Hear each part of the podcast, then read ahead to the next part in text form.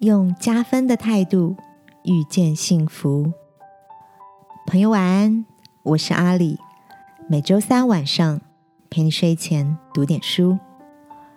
在你身旁有没有一些看起来比实际年龄年轻很多的朋友？我的朋友 Nico 就是这样的人。他很用心呵护皮肤，维持好身材，也喜欢接触新事物。对于年纪增长可能带来的变化，时时保持一种警觉的状态。今晚要跟你分享的这本书，书名叫做《变老的勇气》，探讨的是人们面对老之将至的心情。作者岸见一郎指出，年幼时人们期待成长，长大后。却又开始害怕衰老。然而，年轻时累积的知识、经验和努力，恰好能造就年老后的视野和整合能力。书中提到一个值得深思的观点，就是用加分思考取代扣分思考，学着肯定自身的存在价值，不要和别人比较。也避免和理想中的自己比较，将焦点放在进步的地方，即使只有微小的改变，都值得用加分的心态来鼓励自己。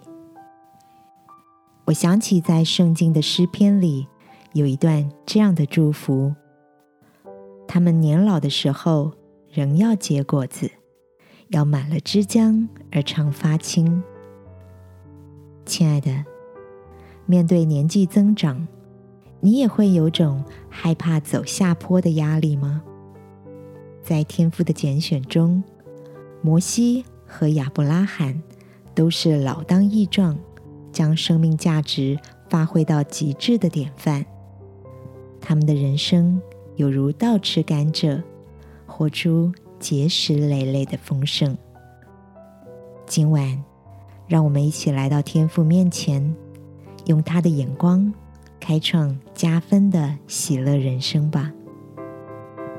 亲爱的天父，感谢你让我懂得欣赏岁月在身上积累的美好，也能专注在心中想做而且有能力去做的事情上，肯定自我，创造幸福。